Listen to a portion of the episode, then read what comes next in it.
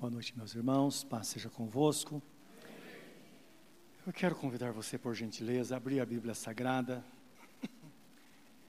para a nossa leitura, livro de Apocalipse, capítulo 3. Vamos ler do versículo 10 ao 13. E vamos orar para que Deus nos abençoe nesta palavra.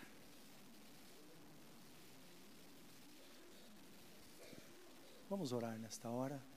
Que Deus nos abençoe. Pai Santo, estamos diante da Tua palavra e pedimos a Tua graça sobre nós, que abra-nos o entendimento para a compreensão do Teu mais santo propósito na nossa vida. O Senhor é quem sonda os nossos corações. A Tua presença permeia a nossa mente, a nossa alma e nos leva à compreensão das coisas espirituais. E o que nós ansiamos nesta noite é estar mais perto de Ti.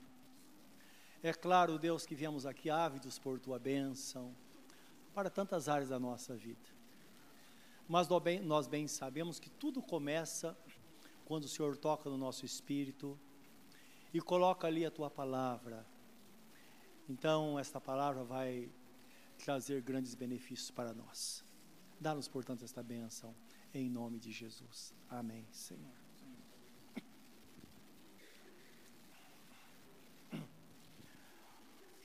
Dez a treze.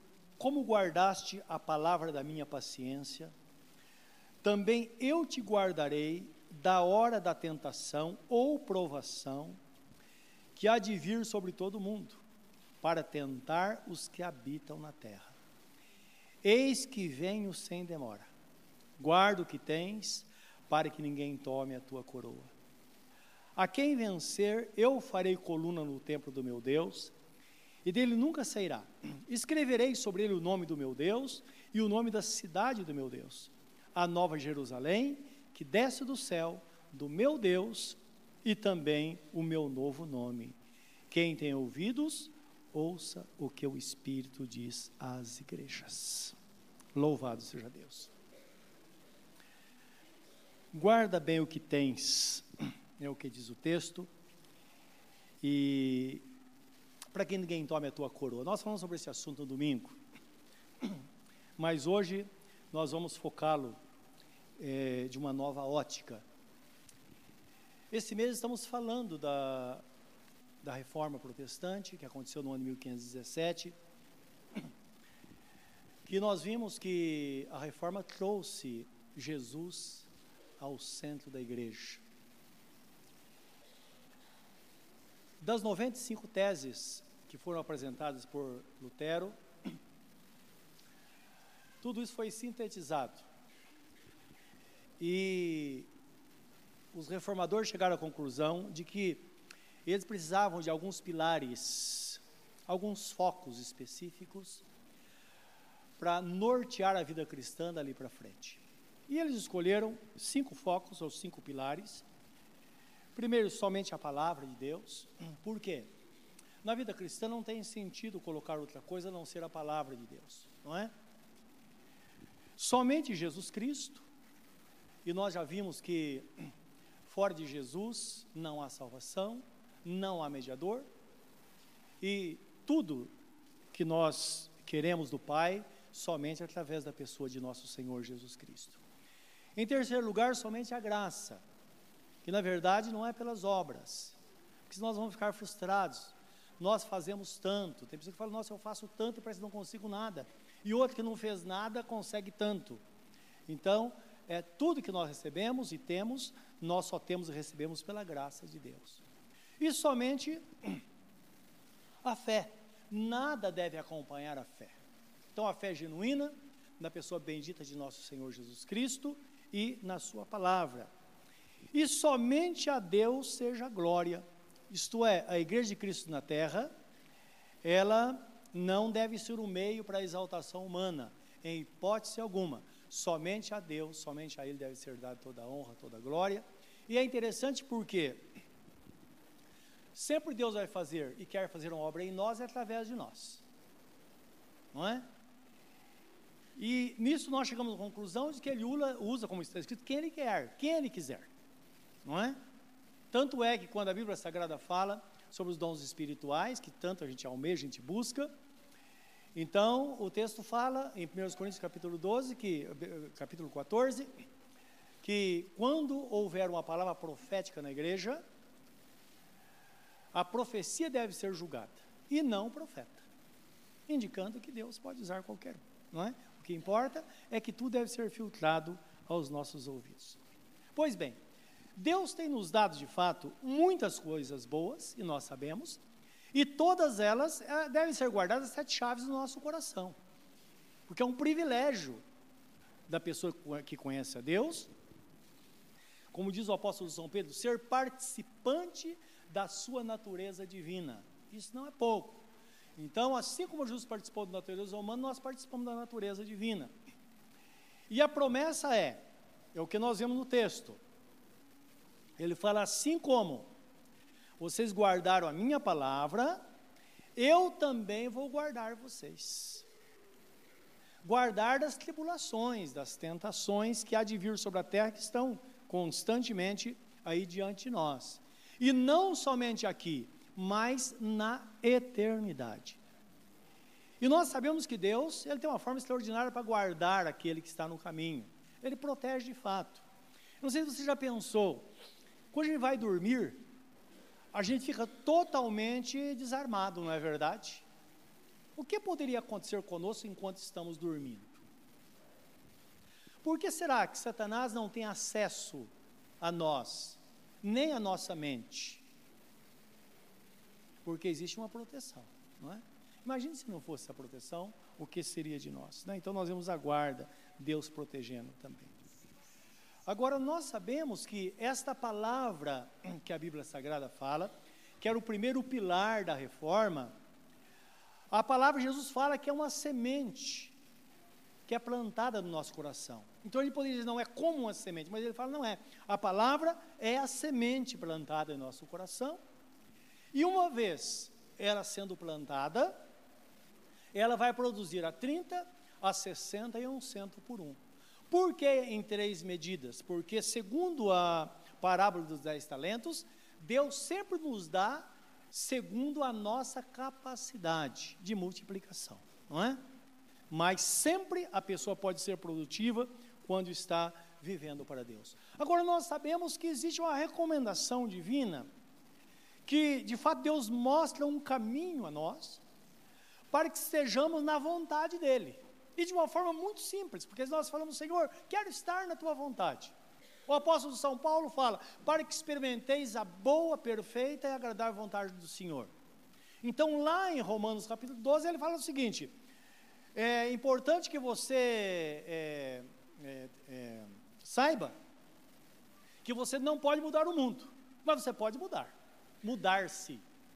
Então fala: não vos conformeis com este mundo, mas transformai-vos, transformai-vos pela renovação da vossa mente, para que experimenteis a boa, perfeita e agradável vontade do Senhor.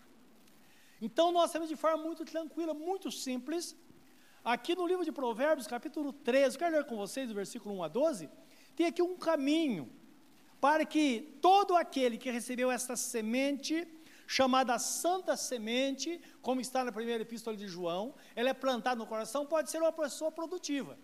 Lembrando que Jesus Cristo disse: Não fosse vós escolhesses a mim, mas eu vos escolhi e vos designei, ou vos nomeei, para que vades deis fruto, e o vosso fruto permaneça, a fim de que tudo quanto pedirdes ao meu Pai, em meu nome, Ele vos conceda.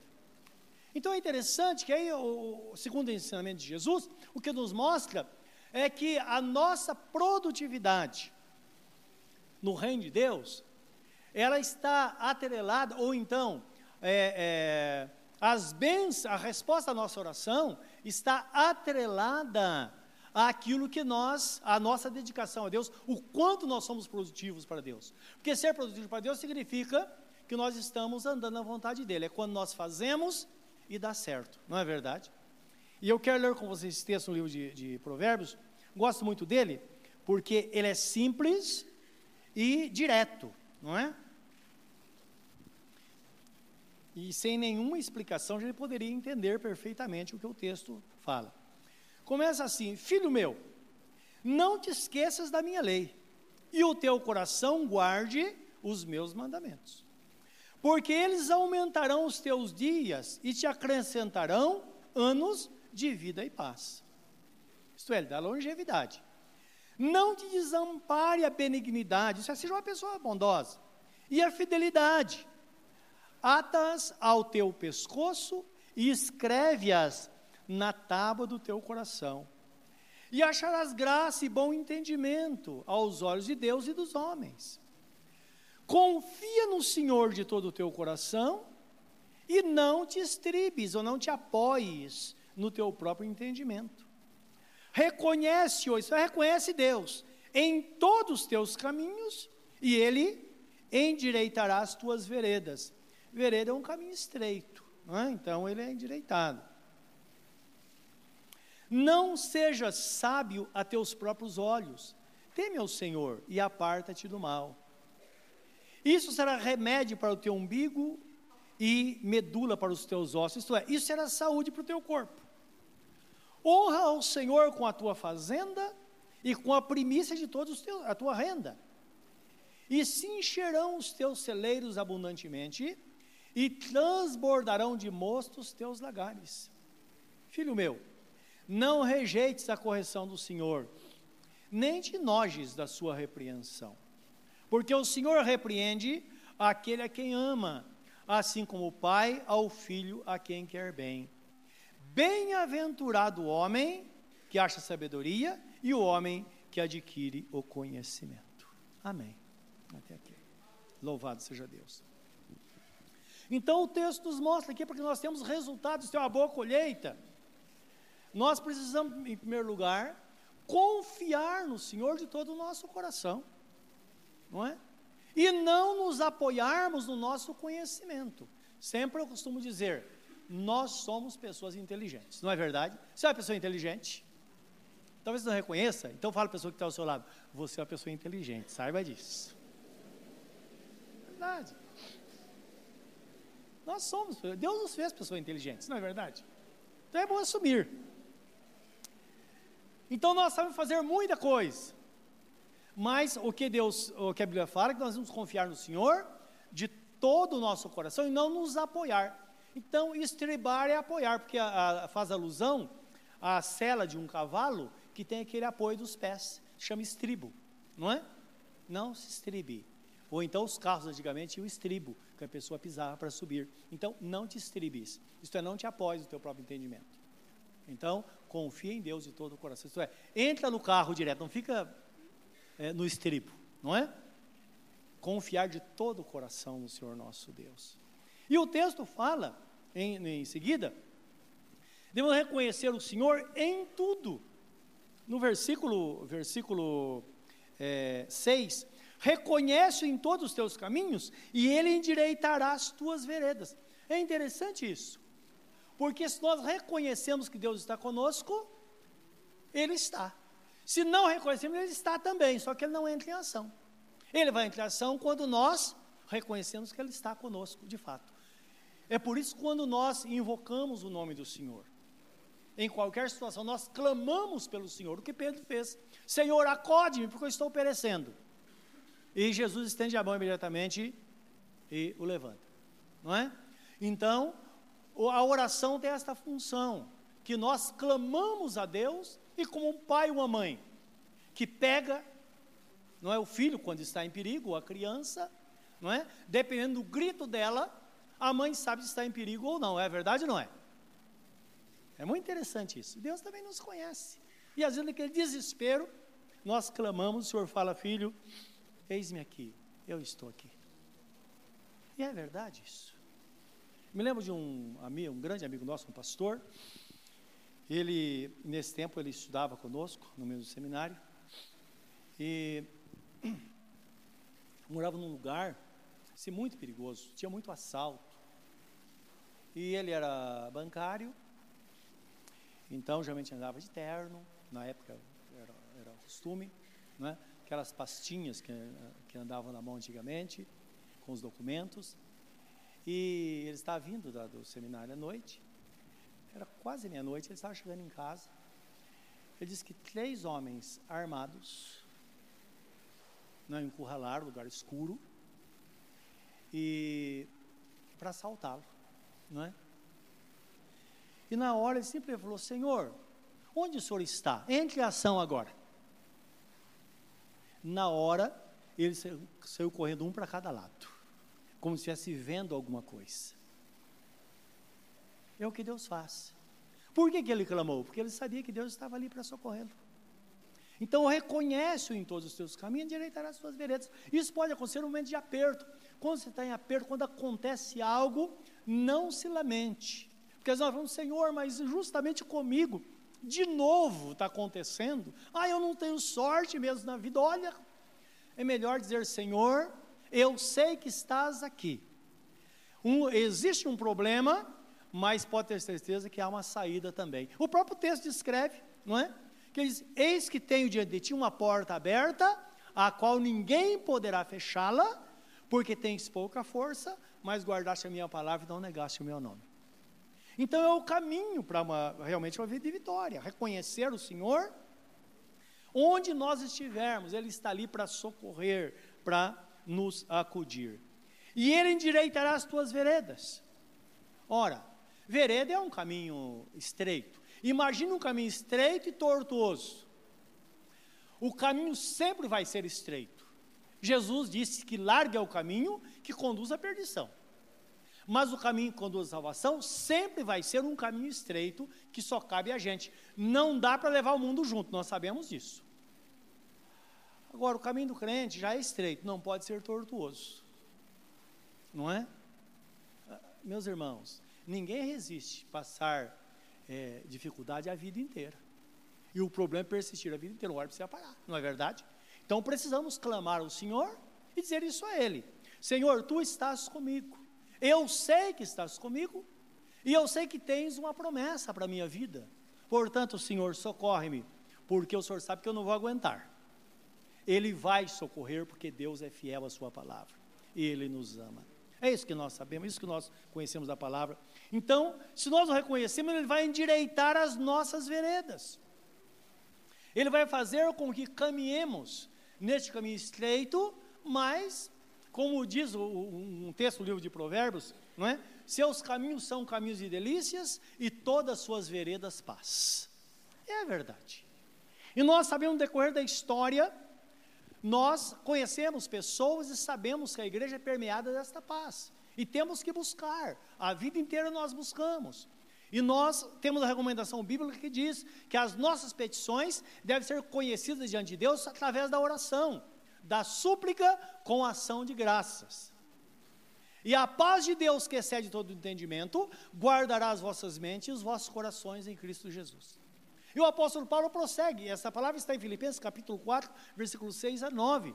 E no, depois ele diz: No demais, irmãos, isso é depois que orou, depois disso, não é? Demais, irmãos, tudo que é agradável, tudo que é de boa fama, tudo que é honesto, tudo que é bom, que isso ocupe o seu coração.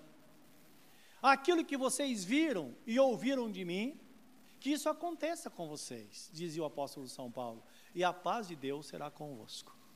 Então, indicando que nós, na igreja, está tudo bem, não é verdade? Nós oramos, esquecemos os problemas, colocando nas mãos de Deus, mas nós vamos sair e precisamos guardar a nossa mente, porque Satanás fala: puxa vida, olha, vai continuar tudo igual, não é? Não. Nós vamos orar e dizer: Senhor, eu sei que a situação está difícil, mas lembra que está escrito: o choro pode durar uma noite, mas a alegria virá pela manhã. Nós estamos evocando, chamando a existência, ou trazendo à existência aquilo que está lá guardado. Não é o que os, os, os, discípulos faziam, o que os nossos antepassados faziam quando eles oravam diziam: Deus de Abraão, Deus de Isaac e Deus de Jacó. Abraão, Isaac e Jacó eram os detentores da promessa, eram os patriarcas que tinham recebido a promessa de Deus. E quando diziam Deus de Abraão, Deus de Isaac, Deus de Jacó, Deus derramava as bênçãos, porque Deus dizia: Olha, eles sabem que de fato eu prometi e sou fiel para cumprir aquilo que prometi. E não ficar cobrando, Senhor, lembra o que o Senhor prometeu. O Senhor prometeu, o Senhor é obrigado a cumprir. Deus não é obrigado a nada. Lembra? É tudo pela graça de Deus. Agora, um coração agradecido, de fato, vai alcançar as promessas. Por isso que as orações, elas precisam ser sempre terminadas ou precedidas de louvor. Senhor, muito obrigado por tua presença. O Senhor me trouxe aqui nesta noite. O Senhor me guardou até aqui. Louvado seja o Senhor. Senhor, mas lembra que eu ainda tenho tal e tal e tal necessidade. E desde já eu te agradeço, porque com certeza absoluta assim será. E assim vai ser. Eu aqui a Bíblia fala em Romanos capítulo 4, versículo 17, quando fala de Abraão, que Deus prometeu um filho para ele, tinha 70 anos. 70 anos era um homem jovem ainda. Mas ele estava com 100 anos. E Sara com 99 anos. E agora, o que fazer? E a Bíblia declara desta forma: o tempo havia passado, tanto para Sara, para ser mãe, quanto para Abraão, para ser pai. O texto diz isso. Mas diz que Abraão se fortalecia dando graças a Deus.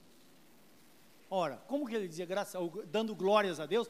Então tem pessoas que dizem, olha, vamos dar glória a Deus, glória a Deus, glória a Deus. Não. Dar glórias a Deus é quando nós reconhecemos a presença dEle e dizemos, Senhor, o Senhor prometeu e o Senhor é fiel para cumprir, porque está escrito que o Senhor não é homem para que minta e nem filho do homem para se arrepender. Então nós glorificamos a Deus com isso. É a nossa afirmação, quando nós concordamos com a palavra acerca daquela, daquilo que ela diz acerca de Deus. E nós vemos que ele fazendo assim, de repente, um dia ele está em casa, ele vê, e parece que três, dois ou três homens chegando, e ficaram debaixo de uma árvore, e ele reconheceu que eram pessoas diferentes. Eles estavam indo para destruir Sodoma e Gomorra. E parou na casa de Abraão e contou para Abraão, falou: "Olha, eu sei", e ali era Jesus que estava, falou o anjo do Senhor. Disse a ele: "Olha, eu não posso ocultar de você aquilo que eu vou fazer, porque eu não guardo segredo de você, porque você teme o meu nome". E contou o que ia acontecer. E depois disse a Abraão: "Olha, é, daqui um ano Sara vai estar com um bebê no colo. E Sara estava atrás da porta, é o que diz a Bíblia, e ela começou a rir.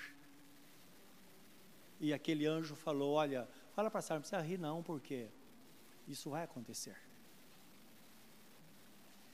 Um ano depois, Sara estava com Isaac no colo. Deus é fiel. Então o texto fala da fé lá em Romanos 4, e diz assim: que a fé chama a existência as coisas que não existem como que se elas existissem. Então, a fé chama a existência as coisas que não existem como que se elas existissem. Então, essa, a, a promessa está em algum lugar, mas a promessa pode ser que nunca tenha acontecido com ninguém, mas não significa que não vai acontecer com você. Talvez você precise de algo que nunca alguém no mundo precisou, mas você precisa e certamente o Senhor fará, porque o nosso Deus é poderoso. Jesus fala isso lá em, em, em, Lucas capítulo 15, João 15, quando ele fala da videira, ele fala assim: Se vós estiverdes em mim, e as minhas palavras estiverem em vós, pedireis tudo o que quiserdes e vos será feito. Então, mostrando isso para fortalecer a nossa fé, e mostrar de fato o Deus que nós cremos que realmente é um Deus fiel. E em seguida, o texto fala no, no versículo 9: honra ao Senhor com a tua fazenda e a primícia de todas as tuas rendas. E nós sabemos que nós cristãos sabemos muito bem isso. Nós sabemos que a primícia do que Deus tem nos dado pertence ao Senhor. Lá no Antigo Testamento, se a pessoa ia criar gado, por exemplo, o primeiro era do Senhor, sempre era separado. Em Malaquias capítulo 3, versículo 10, a palavra fala dos dízimos, né? uma palavra muito conhecida, trazer a casa do tesouro todos os dízimos, para que haja mantimento em minha casa, e depois fazei prova de mim, diz o Senhor, porque eu abri a janela do céu, derramarei sobre vós uma bênção tal, que dela vos advenha maior abastança. Então, a promessa do Senhor, que está na palavra, e ele fala: honra o Senhor, o que, que ele vai fazer? Se nós damos para Deus aquilo que é dele, ele vai abençoar aquilo que Ele colocou em nossas mãos. Meus irmãos, Deus tem feito isso através da história. Me lembro quando eu era criança, eu li um testemunho numa revista chamada Revista Cruz de Malta, da Igreja Metodista. Meus pais eram metodistas e contava a história de um homem que ele trabalhava na roça e tinha lá, plantava, tinha galinhas. E todo dia pela manhã ele saía com um cesto para colher as, as coisas por dia, os ovos, e ele ia orando. E ele pegava um cesto, colocava nove ovos, e um ele separava no outro e dizia: Esse é do Senhor. Todos os dias é a mesma coisa. É interessante que a vida dele não mudou por muito tempo. Continuou tudo igual. Só que um dia ele estava em casa e o Espírito Santo falou com ele: Vai para a cidade e faça sabão para vender. E ele chamou a família, explicou o que tinha acontecido, deixou o sítio onde morava, foi para a cidade, e lá, antigamente se fez sabão no tacho, né? E ele fez a mesma coisa. Ele, o primeiro lucro que ele teve, ele levou e consagrou ao Senhor. E a partir daí, o que ele fazia no sítio, ele fazia também. Cortava os pedaços, e o que era do Senhor, ele falava: Esse é do Senhor. E as coisas foram prosperando, prosperando, Hoje é o dono da Unilever, que todos conhecem aqui, uma das empresas mais ricas do mundo. Começou lá. Então a história que eu li eu era criança. Houve uma crise muito grande em 1984, tempo da, da greve dos metalúrgicos, muitos mais antigos lembram disso. E houve um desemprego muito grande. E um dos irmãos foi prestar serviço nessa empresa e foi constatado que todos os funcionários tinham acima de 20 anos. Nenhum foi despedido da empresa no período da crise. Deus sempre segurou. E por muito, não agora já são os filhos e netos, mas eu soube que até agora eles fazem isso. O dízimo do Senhor é sagrado. É o que Deus faz, a fidelidade dele. Nós não sabemos o que Deus pode fazer. Mas talvez falem, não, mas eu não quero tudo isso, não precisa querer. Nós sabemos que eh, podemos ver só com o necessário. Mas debaixo da bênção do Senhor, tendo aquela sensação, nós somos fiéis ao Senhor, nós servimos ao Senhor. Honra o Senhor, porque de fato Ele vai fazer o resto. Não é? Então o texto fala assim: eles encherão os teus celeiros abundantemente, e transbordarão de moços os seus lagares, transbordarão de vinho os teus lagares. Então, o vinho no Velho Testamento significava alegria. Porque não adianta ter o celeiro repleto e não ter alegria, não é verdade? Sabemos que não. Salomão disse isso. É melhor comer um pão seco em lugar qualquer, com paz, do que ter toda a riqueza e viver debaixo de tribulação. Só que Deus, Ele faz diferente. Ele abençoa e dá paz. Então você fala, mas se eu tenho feito isso, não tem, não, não, não tem mudado nada. Permaneça fazendo. Permaneça fazendo. Lembra que a palavra diz? Por causa da tua fidelidade, eu vou te guardar de toda a aprovação que está aí permeando a terra ou que está por vir. Então a igreja de Filadélfia estava para enfrentar uma grande tribulação e Deus disse: Olha, eu vou guardar. E Ele tem guardado, no correr dos séculos, tem nos guardado não é? Não deixado que as dificuldades venham a ser maior do que as nossas forças, por causa da sua fidelidade. Em seguida disse: Não rejeita a correção do Senhor. Meus irmãos, Deus é o nosso Pai. Quando que Ele está nos corrigindo? Nós não sabemos. Às vezes uma dificuldade, algo errado que acontece conosco, pode ser uma disciplina do Senhor, Ele dizendo, olha, está vendo? Não é verdade? Olha, não faça de novo. Deus ensina assim.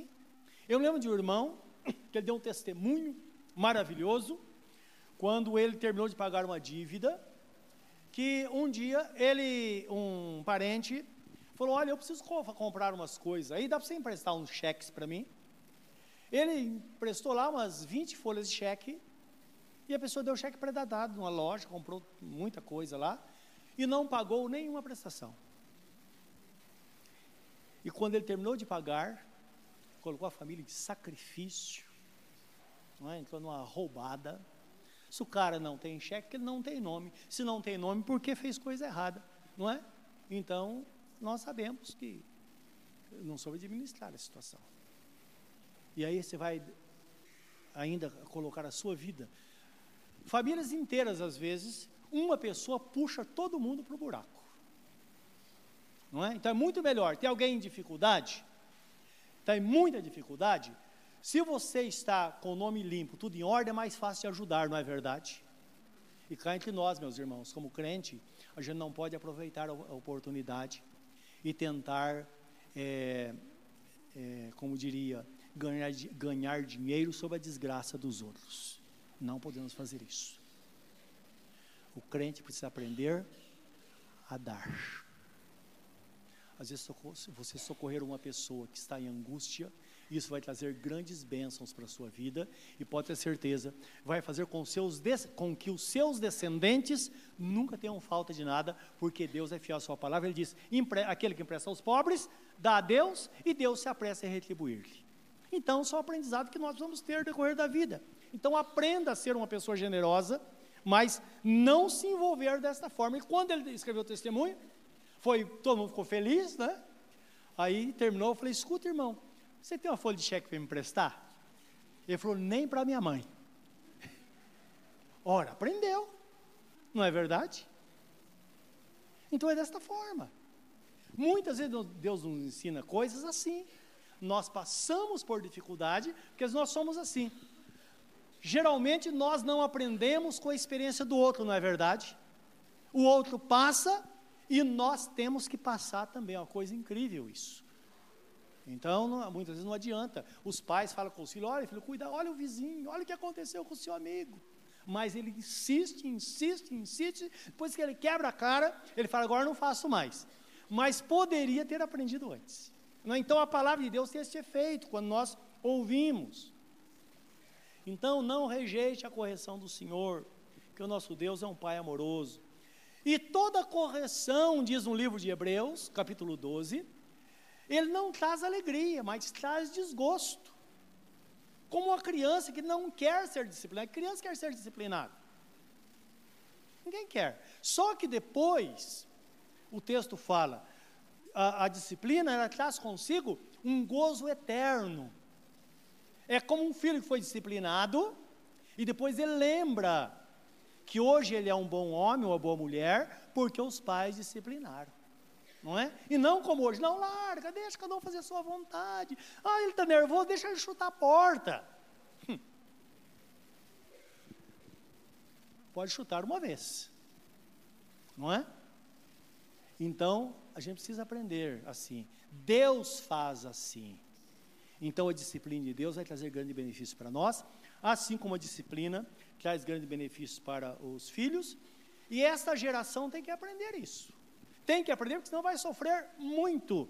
E eu tenho visto famílias crentes perdendo os filhos porque não colocam limite. Não é verdade ou não é? Os filhos fazem o que quer. Aí você vai na Fundação Casa, vai nas penitenciárias, está assim de jovens com o nome de crente. É Isaías, é Zedequias, é, é, é tudo isso. Não é? Porque os pais são crentes. E muitos são pregadores da palavra, homens abençoados. Então, o que nós precisamos é entender que existe um caminho estabelecido por Deus. Como Ele faz conosco, Ele nos ensina a fazer com nossos filhos e nós vamos trazer coisas boas, porque certamente Ele vai nos abençoar. Amém? Então, sempre ponderar, no versículo 12 fala que Ele corrige a quem Ele ama. E Apocalipse 13, 13, ele diz assim: quem tem ouvidos, ouça.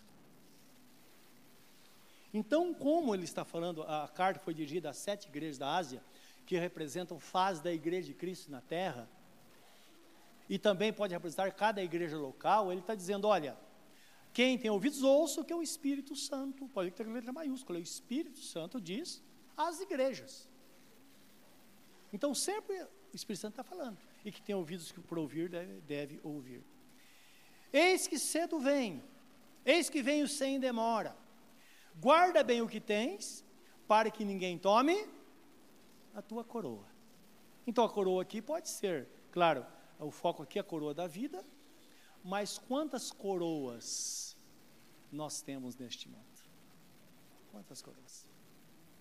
Você sabe o que vai ser sua vida se você perder um filho? Quem perdeu sabe disso, não é verdade? Agora, quando perde, às vezes uma forma acidental, alguma coisa que não tinha o que fazer, tudo bem. E quando se perde um filho por negligência, não é? Porque o governo assumiu o domínio sobre ele, está na mão da polícia, ou às vezes está aí perdido. Como que um pai ou uma mãe vai conseguir administrar a vida depois disso? Só o Espírito Santo. E lembra, isso tem acontecido entre entre os nossos irmãos. Temos que nos condoer de fato, mas também precisamos entender: guarda o que tens para que ninguém tome a tua coroa. Hebreus capítulo 10, versículo 35 a 39, o texto lá nos mostra alguns pontos importantes. Eu queria que você uh, abrisse para nós, vamos dar uma lida. Então, o foco da Bíblia Sagrada é o seguinte, que devemos continuar confiando. Você confia no Senhor? Continua confiando, sempre. Enquanto estivermos na face da terra, devemos ter que confiar no Senhor.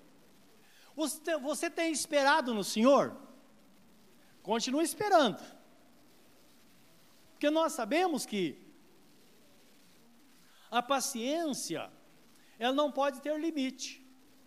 Até quando nós vamos, nós vamos é, esperar? Uma coisa é certa: retroceder, nós não podemos voltar atrás. Você entrou no caminho, vai voltar atrás? Não, a Bíblia nos diz, devemos caminhar olhando firmemente para Jesus, que é o autor consumador da nossa fé, não é? Então o texto em Hebreus 10, 35, não é que eu disse? Então começa dizendo assim: que a confiança, não podemos abandonar a confiança, porque ela trará consigo um grande e avultado galardão, não é isso que fala? Então, ele diz assim: ó, você não tem ideia do que a confiança pode te dar. Mas é necessário que tenhais também paciência, não é isso que fala no versículo 36? Por que paciência? Para que depois de haverdes feita a vontade de Deus, possais alcançar a promessa. Ah, mas eu quero receber tudo hoje. Ah, não. Nós é uma jornada vivendo para Deus. Então, depois que fizer a vontade de Deus, aí alcança a promessa. Nós sabemos que a regra é essa. Existe a exceção. Que tem pessoas que não sabemos porquê, não que sejam mais amadas por Deus, mas nós há um mistério nisso, que de repente é, tudo acontece de repente. Outros não. Mas a palavra diz necessário que tenhais paciência para que uma vez alcançando a, palavra, de, desculpe, uma vez fazendo a vontade de Deus, possais alcançar a promessa. Porque ainda um pouquinho de tempo e o que há de vir virá. Aqui o foco é a vinda de Jesus ou então a vitória que nós esperamos. Mas o meu justo viverá pela fé. E se ele recuar ou retroceder? A minha alma não terá prazer nele. Nós, porém, não somos daqueles que se retiram para a perdição, mas daqueles que creem para conservação da alma. Amém? Fala para a pessoa que está ao seu lado, eu não sou daquele que recua, não. É, sou não. É desta forma que a semente vai nascer, crescer e frutificar. Não é verdade? Se você planta, não adianta chegar lá e querer colher, tem que, tem que plantar e esperar. E hoje nós temos que ter um tipo de planta que um mês você está colhendo, mas tem outros que levam dois, três anos. Já viu um pé de jabuticaba? Quanto tempo você está lá, está mirradinho está indo, indo, indo, não é? E tem outros não, que todo ano você tem uma grande colheita. Então tem coisas que demora mais. Mas é importante entender que nós plantamos e esperamos a colheita. No reino de Deus você pode plantar que você vai colher. Você planta bondade, você vai colher misericórdia para a sua vida. E se um ditado, quando eu era criança, a pessoa dizia: Olha, quem planta, quem planta vento, colhe tempestade. É verdade, não é? A pessoa que planta coisas boas, ela vai, ela, a Bíblia Sagrada fala: Bem-aventurados os misericordiosos, porque eles alcançarão misericórdia. Bem-aventurados os pacificadores, porque eles serão chamados filhos de Deus. É aquele, aquela pessoa do deixa disso, não é? É, vai chamar de filho de Deus. Que está apartando briga sempre. Então lembra, o caminho contrário não nos leva a nada. O que leva é a gente plantar coisas boas, porque quando plantamos coisas boas, nós vamos agradar a Deus, e a Bíblia fala, vamos achar graça diante dos homens. E não vão dizer, não vão ter aquela ideia, murcha, todo mundo me persegue. Não. Então a Bíblia Sagrada fala que no, quando os discípulos saíram a pregar, as pessoas admiravam. As pessoas procuravam os apóstolos. Hoje pessoas vêm à igreja por causa do seu testemunho. E outros não vêm por causa do seu testemunho também, não é verdade? A gente sabe disso. Então, quando nós sememos, sememos coisas boas, nós glorificamos a Deus e também é, produzimos admiração naquelas pessoas por quem Jesus morreu, porque ela fala, eu quero ser como essa pessoa também. Plante para o Senhor. Viva para Deus. Guarda a promessa, as sete chaves do seu coração. Não deixe o inimigo tirar a grande bênção que Deus te deu. E semeie e colha. Não é? Como diz aquele cântico, eu vou plantar e colher. Verdade. Vamos plantar e colher sempre na nossa vida. E a graça de Deus vai estar sendo derramada abundantemente sobre nós em toda a sua riqueza. Como diz o apóstolo São Paulo, Filipenses capítulo 4, versículo 14, me parece, que diz assim: E o Deus de toda graça. Não, não é esse não. O Senhor há de suprir, o Senhor nosso Deus, segundo a sua riqueza, há de suprir cada uma das vossas necessidades, ou todas as vossas necessidades, em glória, por Cristo Jesus, o nosso Senhor. O Deus de toda graça fala, fala, fala para São Pedro, no capítulo 5, versículo 11, ele fala assim, e o Deus de toda graça, o versículo 10, depois de padecerdes por um pouco, ele mesmo os há de aperfeiçoar, fortificar e fundamentar, porque a ele pertence o poderio para todo sempre. Ele pode ele faz, sua vida está nas mãos dele. E ele diz assim: aquele que vem a mim, de maneira nenhuma eu lançarei fora. Você é uma pessoa bem-aventurada. Curva seu semblante diante do Senhor nesta noite. Pense nesta palavra. E deixe o Espírito Santo fazer a semente crescer no seu coração nesta noite. Bendito seja o Senhor. Nesta oração, entrega a sua vida a Ele. Nesta oração, reconcilie-se com Ele. Nesta oração, reconheça diante dele que você é filho, filha. Como diz o salmista, tu és o nosso Deus e nós somos ovelhas do teu pastoreio. Reconheça isso nesta noite. Não é o diabo que pastoreia a sua vida, não. Não são as pessoas, é o próprio Deus que faz isso. Fala com ele Senhor, muito obrigado. Muito obrigado que o Senhor tem pastoreado a minha vida. E se você quiser entregar-se a Ele, tenha certeza que Ele vai assumir o controle absoluto das coisas. É isso que Ele quer de nós. Querido Deus, louvado seja o Teu nome. Que a Tua graça e bondade seja derramada abundantemente sobre cada coração nesta noite, Senhor. Senhor sabe o quanto nós precisamos de Ti. O que seria de nós, ou quem seríamos, se não fosse a Tua graça e a Tua bondade sobre nós? Bem diz, ó Deus, o teu profeta, que as tuas misericórdias se renovam a cada manhã. Sim, Senhor, elas se multiplicam, elas se renovam a cada manhã na nossa vida. Esta é a razão, Senhor, nós não sermos destruídos nunca, porque tua graça é abundante sobre o nosso coração. E nesta noite, corações famintos estão aqui, Senhor. Pessoas que estão precisando, pessoas que estão doentes. Meu Deus Todo-Poderoso, talvez algumas digam: Eu estou sem saída. Deus amado, lembra que a tua palavra diz: Eu tenho uma porta aberta diante de ti. Meu Deus, mostra esta porta, conduz esta pessoa a esta porta que não será fechada, a despeito da sua pouca força. Deus Todo-Poderoso, que a tua graça se manifeste poderosamente em cada coração nesta noite. Que a tua bênção seja derramada, as portas sejam abertas aqueles que estão desempregados, ó Deus Todo-Poderoso, abre as portas, nós te pedimos mais uma vez, no santo e bendito nome de nosso Senhor e Salvador Jesus Cristo. Aquele irmão ou irmã que está sendo assolado por um horário, Senhor, cruel, que tem afastado esta pessoa da sua família e da igreja. Ó oh Deus, toma as providências, nós te pedimos porque nós sabemos que Satanás é feitio dele fazer isso, Senhor. Deus Todo-Poderoso, põe a tua mão e mostra quem manda, Senhor. Mostra o teu poder e a tua graça, como está escrito: a ti pertence o domínio para todo sempre, o poderio. O Senhor pode tudo e não há nada impossível para ti.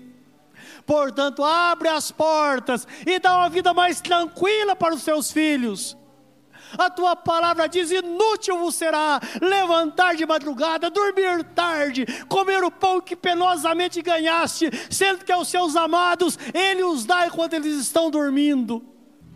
Meu Deus, que esta promessa se cumpra sem detença na vida dos teus filhos que clamam pelo teu nome. Nós sabemos que esta é a graça do Senhor é a tua bondade que se manifesta na nossa vida. Oh Deus Todo-Poderoso, é a tua presença gloriosa que preenche os vales profundos da nossa vida, Senhor, que fecha tudo que deve ser fechado e abre portas de paz. Deus, que a tua graça inunde cada coração nesta noite. E quando recebermos a unção, que tua graça se manifeste de uma forma completa, como está escrito que a unção com óleo levanta o doente e até os pecados são perdoados. Senhor Deus Todo-Poderoso, que a plenitude da tua graça inunde cada coração nesta noite e cada um sai daqui levando a sua vitória para a sua casa e para o seu lar. Que todo mal seja dissipado, tudo que amarra seja desatado, os laços sejam quebrados as famílias estejam livres, deixe as suas ovelhas caminharem livres, ó Deus. É o que nós te pedimos nesta hora, no santo e bendito nome de Jesus. E sei que o Senhor vai dar uma ordem a respeito de cada, de cada um nesta noite, para que nada e ninguém toque nos seus ungidos. É o nosso pedido, Pai, de coração, no nome santo de Jesus. Amém, Senhor. Bendito seja o nome do Senhor.